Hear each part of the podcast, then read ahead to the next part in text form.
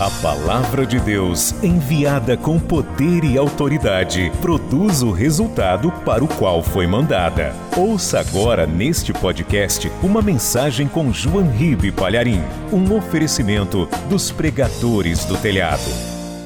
Pega a palavra de Deus, por favor. Fica de pé. Primeira carta do apóstolo João. Primeira carta do apóstolo João, capítulo 3, versículo 12. Olha o que diz aqui a palavra. Não como Caim, que era do maligno e matou a seu irmão. E por que causa o matou? Porque as suas obras eram más e as de seu irmão justas. Deixa eu ler de novo. Não como Caim, que era do maligno. Olha que coisa interessante, nasceram da mesma barriga. Tinham a mesma mãe. Mas o Caim era do diabo, era do maligno, e matou a seu irmão. E por que causa o matou? Porque as suas obras eram más e a de seu irmão justas. Amém? Eu leio de novo e você repete. Vamos lá. Não como Caim, que era do maligno, e matou a seu irmão. E por que causa o matou? Porque as suas obras eram más e as de seu irmão justas. Interessante. Você acredita nessa história, sim ou não? Que o Caim matou o seu próprio irmão chamado Abel? Quem crê nessa história? Levante a mão. Então vamos dar uma salva de palmas para Jesus, porque o próprio Jesus disse que essa história é verdadeira. Jesus disse: dessa geração vai se requerer todo o sangue justo que foi derramado, desde o sangue de Abel. Olha aí, ó. Se Abel não tivesse existido, Jesus não falaria isso. Então vamos aplaudir a palavra de Deus. Vamos aplaudir esta palavra. Abra a boca e dá glória a Deus. Pai querido, meu tempo é curto agora. Mas tome os meus lábios e fale com cada vida aqui presente envia a tua palavra com poder e autoridade, e que a tua palavra vá, percorra toda a terra e produza o resultado para o qual está sendo mandada, em nome de Jesus. Diga amém, Jesus. Quem tem lugar, senta, por favor. O Caim era do maligno. Você sabia que o Caim foi o primeiro filho da raça humana, o primogênito da raça humana. E o primogênito, na palavra de Deus, ele tem vários privilégios. Entre eles, receber a herança dobrada, assim ainda é em Israel, até hoje é, os judeus no mundo todo praticam isso. O primogênito recebe a herança dobrada. E ele tem o direito de ser o sacerdote da família o homem que leva a família na presença de Deus. Caim nasceu e tinha todos os privilégios, mesmo pai, a mesma mãe que o Abel. Por que, que ele matou o próprio irmão? A palavra de Deus está explicando. Porque ele era do maligno. Porque ele deu lugar para o maligno. Vamos no começo dessa história que foi confirmada por Jesus. Jesus disse: dessa geração vai se requerer todo o sangue justo que foi derramado desde a fundação do mundo, desde o sangue de Abel, o justo, até o sangue de Zacarias. Então, se Abel fosse uma lenda, se Abel não tivesse existido, Jesus não teria dito estas palavras, porque Jesus nunca mentiu. E Jesus nunca pregou em cima de fábulas, em cima de tradições religiosas, a tradição dos anciãos. Jesus nunca pregou fora da palavra de Deus. Aliás, quando Jesus pregava, ele dizia: está escrito. Toda a pregação de Jesus era em cima da palavra. Então ele confirmou a existência do Abel. E o Abel, ele tem uma existência assim curta e pouco detalhada. A gente sabe pouquíssimo a respeito dele. Por exemplo, que ele foi pastor de ovelhas, conforme diz aqui Gênesis capítulo 4, versículo 2. E que Abel, no versículo 4, trouxe para Deus como oferta dos primogênitos das suas ovelhas e da sua gordura. E atentou o Senhor para Abel e para a sua oferta. Só sabemos isso do Abel, ele só fez isso, gente. Mais nada. E vamos saber que o Caim, por não ter tido a, a mesma felicidade, a oferta dele não foi aceita por Deus, ele se irou e o próprio Deus nunca tinha visto um ser humano irado. Ó, versículo 5. Mas para Caim e para sua oferta, Deus não atentou, quer dizer, Deus não deu atenção. Irou-se Caim fortemente. Naquela ocasião, Deus nunca tinha visto um ser humano irado. E ele irou-se fortemente. Sabe quando a pessoa fica tão irada que ela se descontrola? A pessoa fica violenta, fica agressiva. Ele irou-se fortemente e descaiu-lhe o semblante, ele ficou desfigurado, cheio de ódio, de inveja. E Deus, achando bem interessante aquela reação humana, o Senhor disse para Caim, veja o versículo 6: Por que tiraste e por que descaiu o teu semblante? Qual o motivo dessa ira? E por que, que você está com essa cara fechada? Aí Deus pergunta: se bem fizeres, não haverá aceitação para ti? Caim, é só você fazer a coisa da maneira como teu irmão fez, se você fizer bem, haverá aceitação para ti também. Do jeito que você fez, eu não quis, ô, ô Caim, porque você fez tudo errado. E Deus diz assim ainda: e se não fizeres bem, o pecado jaz à porta. Deus até avisou, ô Caim, se você não mudar de vida, o pecado vai te dominar. Mas cabe a você dominar o pecado. É isso que Deus está falando aqui, ó. E se não fizeres bem, o pecado jaz à porta, e para ti será o seu desejo, e sobre ele dominarás. Caim, se você não fizer bem, o pecado vai estar o tempo todo aí diante de você e ele vai te dominar. Mas cabe a você dominar o pecado, dominar essa ira, essa raiva, esse ódio, essa inveja, essa fúria. Deus explicou tudo direitinho. Mas o Caim não ouviu a palavra de Deus. E ele chama o irmão para ir no campo, e olha o que ele faz. Ele mata o Abel, tenta esconder o corpo, faz um buraco ali, sepultou, e no versículo 9, Deus fala com Caim e pergunta: Onde está Abel, teu irmão? E o Caim responde: Não sei. Ó, mentiu para Deus. Sou eu guardador do meu irmão? Você vê que o Caim era maligno mesmo, porque nós temos que ser guardadores dos nossos semelhantes. É nossa obrigação guardar e proteger as pessoas, até as pessoas que não são boas. Jesus ensinou tudo isso. Mas o Caim, ele afronta Deus porque ele é do maligno. O Caim, ele não tem amor no coração. Jesus mandou a gente amar até os inimigos. Jesus mandou a gente amar o nosso próximo como a nós mesmos. E ele diz assintosamente: Eu não vi o meu irmão, por acaso eu sou é, o guardador dele? Eu sou o tutor do meu irmão? E Deus fala assim: Que fizeste? A voz do sangue do teu irmão clama a mim desde a terra. Você vê, Jesus disse que esse sangue que foi derramado lá no princípio, milhares e milhares de anos depois, ele seria requerido. Porque é impossível o sangue inocente ser esquecido. E Deus citou o Abel como essa vítima. E aqui você já conhece a história. O Caim vai ser amaldiçoado, o trabalho dele vai ser amaldiçoado, ele vai trabalhar, mas ele não vai ter força para trabalhar, ele vai ser fugitivo e errante na terra. O Caim ele vai desaparecer da história. Ó, ele vai ser citado aqui no Antigo Testamento apenas no capítulo 4.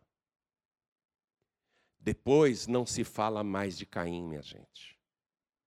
Quando o Caim foi embora, o Adão e a Eva, eles se relacionaram de novo e nasceu o Sete. E o Sete é o cara que vai começar a invocar a Deus, vai começar a clamar por Deus. E quando aqui no capítulo 5, acompanhe comigo, capítulo 5 de Gênesis, se descreve a genealogia do Adão, acompanhe comigo para você ver isso. É um detalhe interessante. Capítulo 5 de Gênesis. Este é o livro das gerações de Adão. No dia em que Deus criou o homem, a semelhança de Deus o fez. Macho e fêmea os criou e os abençoou e chamou o seu nome Adão no dia em que foram criados. E Adão viveu 130 anos e gerou um filho à sua semelhança, conforme a sua imagem, e chamou o seu nome Sete. Era para estar tá escrito ali. Adão gerou o Caim, o Abel, e o terceiro filho, Sete. O Caim, ele foi tão amaldiçoado que ele não está mais na escritura, no capítulo 5, porque ele era do maligno. Deus não registra o nome de malignos no livro da vida. O Caim ele vai ser mencionado 13 vezes aqui no capítulo 4 e só. E pode reparar, não se fala mais dele. Aqui já menciono sete.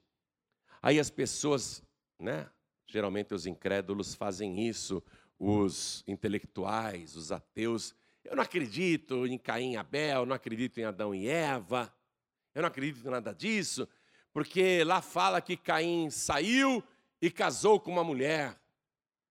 De onde apareceu essa mulher? O Adão tinha 130 anos quando gerou a Sete. Aqui, ó. E ele vai viver 800 anos. Acompanhe o que diz o versículo 4. Acompanhe comigo. Capítulo 5, o versículo 4. E foram os dias de Adão, depois que gerou a Sete, 800 anos. Quer dizer que ele estava com 130 anos de idade quando nasceu Sete.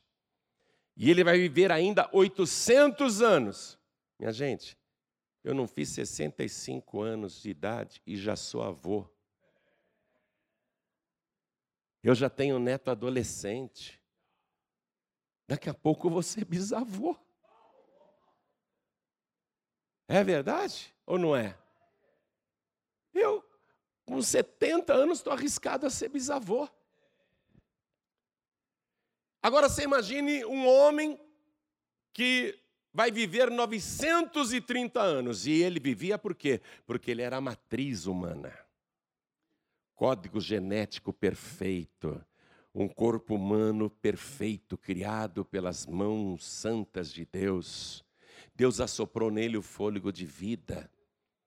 E a humanidade, no princípio, tinha que viver bastante, porque a terra era deserta.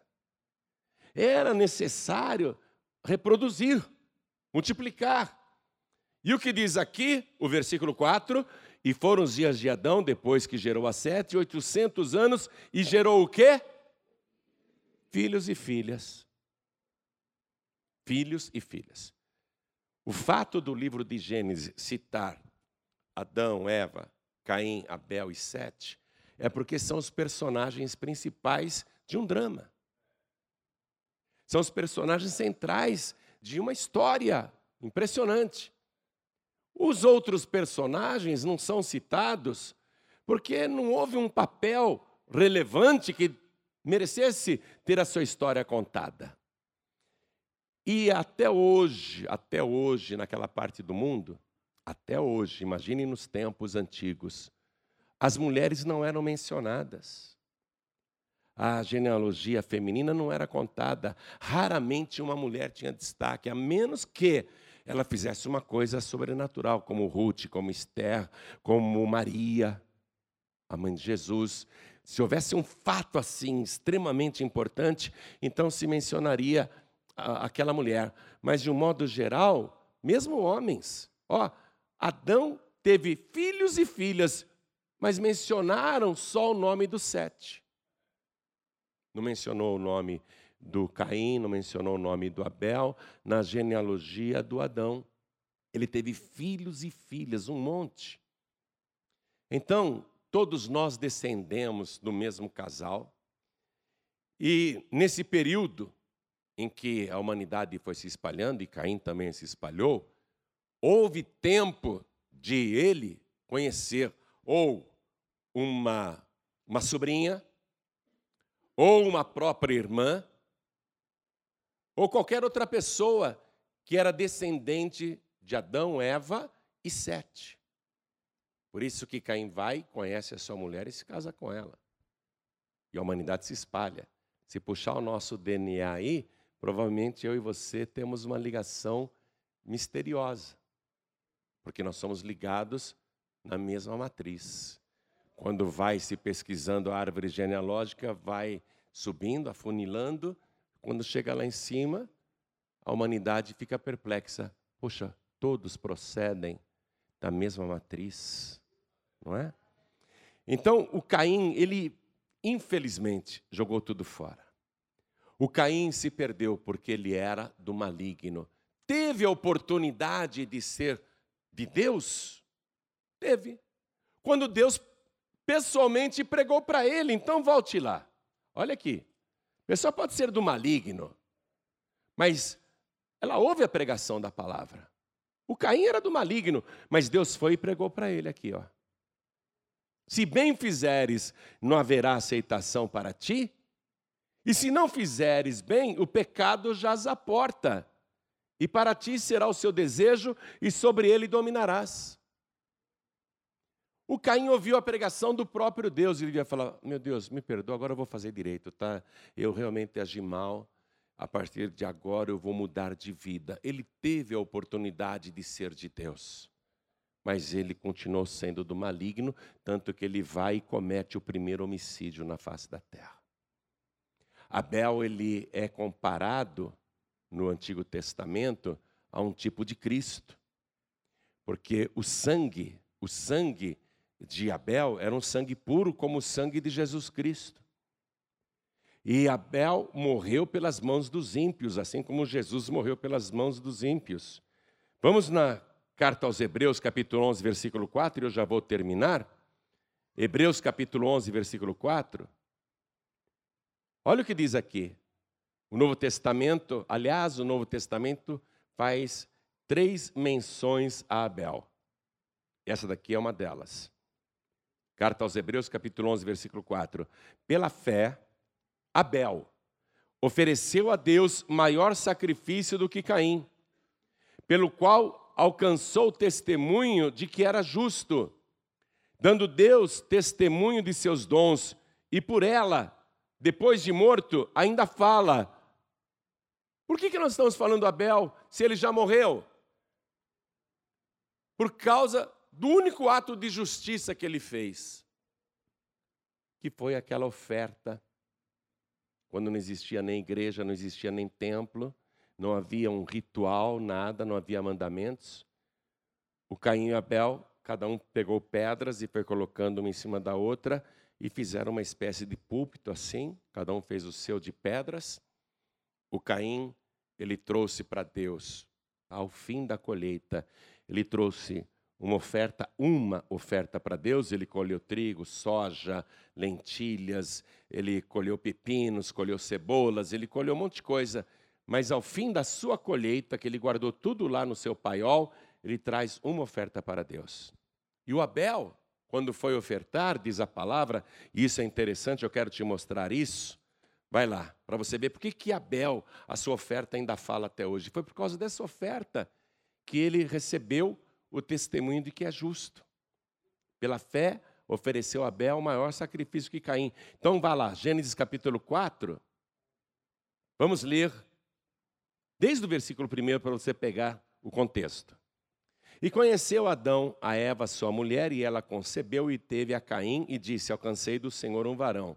E teve mais a seu irmão Abel, e Abel foi pastor de ovelhas, e Caim foi lavrador da terra. E aconteceu ao cabo de dias, quer dizer, no final de dias, né? Que Caim trouxe do fruto da terra uma oferta ao Senhor. E Abel também trouxe dos primogênitos, não foi uma oferta? Já começa por aí. Ele trouxe dos primogênitos das suas ovelhas. O que, que é o primogênito, minha gente? É o primeiro. Que, que o Abel fez Ele, quando começou o seu negócio, que ele disse: Eu vou ser pastor de ovelhas, ele tinha poucas ovelhas. Mas ele falou assim para Deus: Se o Senhor abençoar o meu rebanho, eu prometo que cada primeiro filhote que nascer será do Senhor. Aí uma ovelha deu cria, o primeiro filhote, ele fez uma marca naquele filhote. Ele falou: Esse daqui eu prometi a Deus como primícia. Esse eu não posso comer a carne, não posso tirar a lã e não posso pegar o couro. Eu não posso fazer nada, porque esse filhote não é meu, ele é de Deus. Ele botou uma marquinha. Quando nasceu o segundo filhote daquela ovelha, ele falou: agora esse é meu. Aí Deus abençoou aquela ovelha para dar muitos filhotes. A outra ovelha deu cria, é o primeiro filhote. Ele falou: esse primeiro filhote eu prometi para Deus, não é meu, é primícia. Vou fazer uma marquinha. Esse eu não posso comer a carne, não posso é, pegar a sua lã e nem o seu couro. Esse primeiro filhote não é meu, é de Deus. Aí aquela ovelha deu mais filhotes, ah, esses agora são meus. Aí quando eles foram fazer a oferta, vamos reler o versículo 4. E Abel também trouxe dos primogênitos. Ele pegou todo o primeiro filhote que tinha nascido e que ele tinha feito uma marca Falou: agora chegou o momento de colocar as primícias no altar. Aí ele colocou, Abel foi o primeiro a apresentar as primícias para Deus. É muita fidelidade, né? Ele não caiu na tentação. Essa era a diferença entre Abel e Caim. O Caim não valia nada. O Caim, quando ele colheu lá as primeiras espigas de milho, ele devia falar: essas primeiras espigas eu não posso comer, são para Deus. Que nada, ele foi colhendo, colhendo e guardou tudo lá no celeiro dele. Quando ele colheu as primeiras lentilhas, ele devia falar: essas primeiras lentilhas eu não posso comer, são primícias para Deus. Que nada, não tinha temor de Deus nenhum. Não, é tudo meu, é tudo meu. E guardou e juntou tudo, os primeiros pepinos ele devia ter dado para Deus, as primeiras cebolas ele deveria ter dado para Deus. Mas ele não, guardou tudo para ele e trouxe uma oferta para Deus. O Abel não. O Abel não. Olha a diferença de caráter.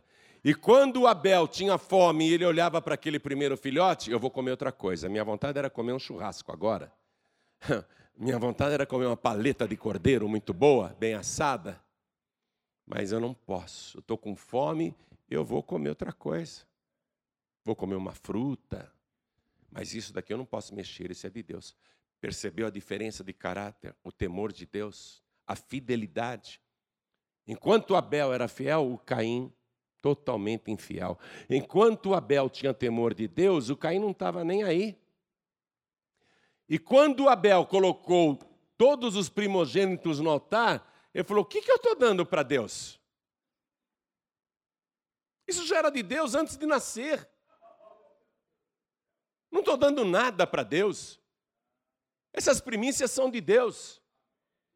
Eu tenho que fazer a minha oferta para Deus. Aí ele foi lá no rebanho e pegou da gordura das ovelhas, diz aqui a palavra, ó. Ele pegou as ovelhas mais gordas. Aí vai dizer falar: Eu vou pegar essa daqui, magrinha, doente, bichada, e vou dar de oferta. Ele falou: Não, eu não posso dar para o meu Deus a pior ovelha do meu rebanho. Eu vou pegar a ovelha mais gorda a melhor ovelha que eu tenho, e ele não pegou uma. Acompanhe comigo a leitura para você decifrar a palavra. E Abel também trouxe, estou no versículo 4. E Abel também trouxe dos primogênitos das suas ovelhas e da sua gordura, gordura das ovelhas, e da sua gordura. Ou seja, ele equilibrou as primícias com a oferta alçada. Estão aqui os carneiros, primogênitos, e estão aqui as melhores ovelhas do meu rebanho, como oferta alçada para Deus. Coisa impressionante. Por causa apenas desse ato de fé e de fidelidade, é que Abel, quando foi assassinado, que todo mundo achou que ele ficou na pior, né? O Caim e Abel eram os primeiros seres humanos, os primeiros seres humanos a nascerem fora do paraíso, porque os seus pais tinham sido expulsos por não serem fiéis, por não serem obedientes. Só tinham um mandamento e não cumpriram.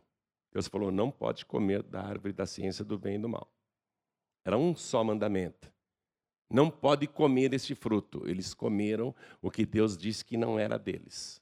Eles foram infiéis, expulsos do paraíso tiveram os dois filhos fora do paraíso. O Caim mata o seu irmão por inveja e ciúme. Descontrolado, raiva, não quis saber de Deus nem da palavra de Deus. Quando o Abel foi morto, todo mundo achou que ele estava na pior, mas é aí que você se engana. Quando Abel morreu aqui fora do paraíso, ele foi o primeiro justo a entrar no paraíso do lugar que os seus pais tinham sido expulsos, ele foi o primeiro a entrar lá. Você está entendendo a coisa? Por isso que até hoje a gente fala de Abel. Abel é de Deus. Caim não quis ser de Deus. Numa mesma família, tem gente que é de Deus e tem gente que não é de Deus. Tem gente que ama Deus e tem gente que não está nem aí. É verdade ou não é? Tenho certeza que muitas pessoas aqui estão testificando no coração. É mesmo, viu? Eu sirvo a Deus, vivo chamando meu irmão, minha irmã, meu cunhado, minha cunhada, vivo chamando meus familiares para servirem a Deus, para virem para a igreja, e eles não querem saber. Estão em outros caminhos. É verdade ou não é? Da mesma família. Hoje, nós temos que fazer uma escolha. Nós somos de Deus ou do maligno? Nós temos que fazer uma escolha hoje. Nós queremos ser da luz ou das trevas? Nós somos joio ou somos trigo? Nós somos Caim ou somos Abel? É forte isso. Fiquem todos de pé, por favor. É uma decisão. É uma escolha. Mas cada pessoa tem a oportunidade de ser de Deus. Jesus encontrou nesta vida ladrões, prostitutas, corruptos, pecadores, homens depravados. Jesus encontrou todo tipo de gente. Todos receberam dele o mesmo tratamento. Jesus entrava na casa de um ladrão e aceitava pernoitar ali. E todo mundo atirava pedra em Jesus, dizendo: Esse homem não é santo coisa nenhuma. Um homem santo não vai dormir na casa de um ladrão feito Zaqueu.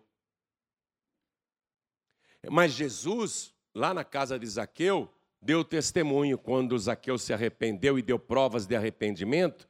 Ele que foi um ladrão corrupto a vida toda, quando ele disse para o Senhor que estava arrependido, Jesus disse: Hoje veio salvação a esta casa. Antes ele não era salvo. Hoje veio salvação a esta casa. Antes não tinha salvação lá. Quer dizer que a pessoa que é do maligno, foi a vida inteira do maligno, se ela ouvir a palavra e se arrepender, ela pode se tornar uma pessoa de Deus? Evidentemente. Durante o sacrifício de Jesus, ele está em seus últimos momentos de vida. Do lado esquerdo dele tem um assaltante, ladrão, homicida, um malfeitor. Do lado direito tem outro ladrão, homicida, malfeitor. Os dois só aprontaram a vida inteira, os dois. Os dois a vida inteira foram do maligno brutalizavam, assaltavam, é, era o terror. Viveram nas trevas a vida toda. Mas na hora ali, o ladrão do lado direito, que era do maligno, se arrepende, repreende o companheiro de assaltos e maldades, que blasfemava de Jesus, dá uma bronca nele. Tu estando na mesma condenação, nem ainda assim se arrepende? Nós estamos aqui morrendo porque os nossos feitos nos trouxeram aqui. Nós merecemos essa morte, essa sentença, essa condenação. mas esse Jesus nenhum mal fez. Aí ele olha para Jesus e diz: Senhor, lembra-te de mim quando entrares no teu reino. Ó, oh, é um ladrão pedindo, é um criminoso, o cara foi do maligno a vida toda. Senhor, lembra-te de mim quando entrares no teu reino. O que, que Jesus diz? Com sacrifício, Jesus levanta a cabeça, o rosto ensanguentado, desfigurado. Jesus preso no madeiro, sem forças. E Jesus diz: Em verdade eu te digo, que ainda hoje estarás comigo no paraíso. Entrou no paraíso que Abel já estava. Abel foi justo. Entrou no paraíso porque foi justo. Mas esse bandido não foi justo coisa nenhuma. Ele era do maligno. E por que, que ele entrou no paraíso? Porque foi justificado por Jesus. Então, meu querido e minha querida, qualquer pessoa pode ser de Deus. Pastor, o senhor não conhece minha história. Nem me interessa conhecer. E vou dizer por quê. Porque o teu passado não importa. Se você se arrepender, o seu passado vai ser apagado. O pessoal diz aí fora: ah lá, tá vendo?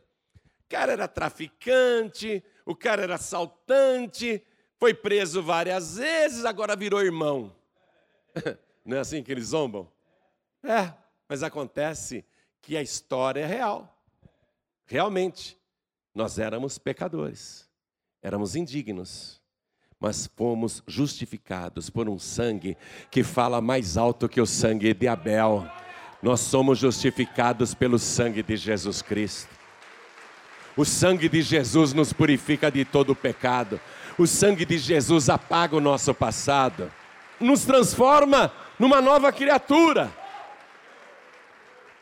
Para você não perder tempo de se tornar filho de Deus, tudo o que você precisa fazer é levantar a sua mão direita e receber Jesus como único, suficiente, exclusivo e eterno Salvador. Ele vai perdoar todos os seus pecados, ele vai apagar o teu passado e vai escrever o nome, o teu nome no livro da vida. E um dia, se você perseverar até o fim, você vai entrar no paraíso, onde já estão muitos, desde Abel até esse ladrão que morreu do lado direito da cruz. Então eu pergunto: quem aqui quer entregar a vida para Jesus e recebê-lo como único, suficiente, exclusivo e eterno Salvador? Ergue a mão direita bem alto, todos que querem. Olha quanta gente. Todos que querem, todos que querem, que maravilha. Todos que ergueram as mãos, vem aqui para frente comigo. O teu passado vai ser apagado. Deus não vai mais se lembrar daquilo que você fez. O que vai valer é daqui para frente. Deixa o mundo zombar. Olha, o cara era um maconheiro, o cara era um malfeitor, o cara era um cachaceiro, o cara era um péssimo marido, o cara era um péssimo filho, ela era uma péssima filha, ela era uma pessoa que não valia nada e agora virou irmã, virou irmão. Deixa eles zombarem. Você vai dizer assim: Eu não virei irmão, eu não virei irmã. Eu virei uma pessoa salva, lavada e remida pelo sangue de Jesus. Eu fui salvo, salva pelo sangue de Jesus. Amém? Então vem aqui para frente, vem para cá. Você que quer entregar a vida para Jesus. E quem mais eu vou chamar aqui? Os filhos pródigos e as filhas pródigas. Todos, olha só, pastor, eu, depois que me afastei, eu andei que nem Caim nesse mundo. Vagabundo e errante, fazendo coisas que não prestam. Mas hoje eu ouvi a palavra de Deus.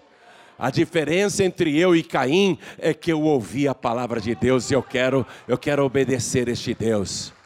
Isso, está chegando, está chegando.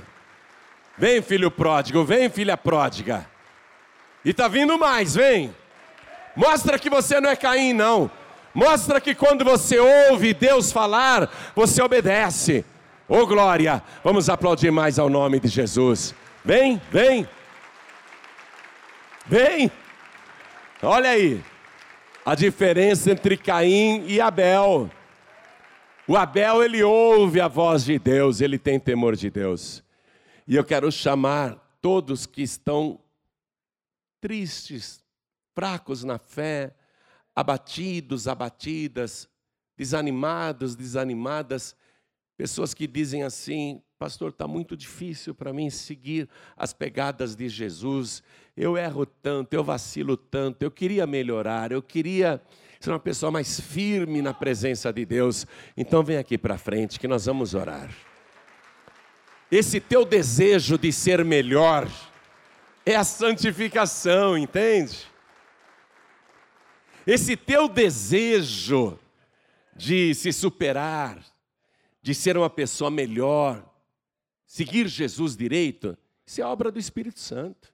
O Espírito Santo colocou no teu coração, você está respondendo para Ele dizendo: Eu quero melhorar, eu não estou satisfeito do jeito que eu ando, eu quero melhorar. Então vem aqui para frente.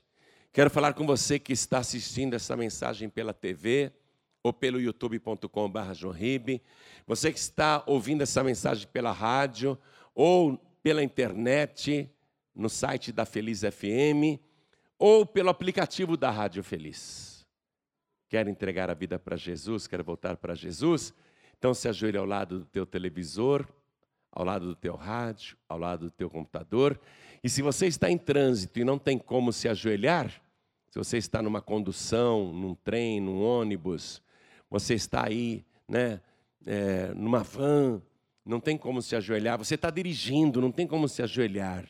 Coloque a mão direita sobre o teu coração, que nós vamos orar. Se entrega para Jesus agora, volta para Jesus agora. A igreja continue de pé. E todos que já se ajoelharam aqui na frente, coisa linda. Isso mostra que você tem temor de Deus. Coloque a mão direita sobre o teu coração assim e ore comigo, meu Deus e meu Pai. Diga com fé, meu Deus e meu Pai. Eu não sou Caim. Eu sou da descendência de Abel. Eu não sou do maligno, porque eu ouço a tua palavra e te obedeço.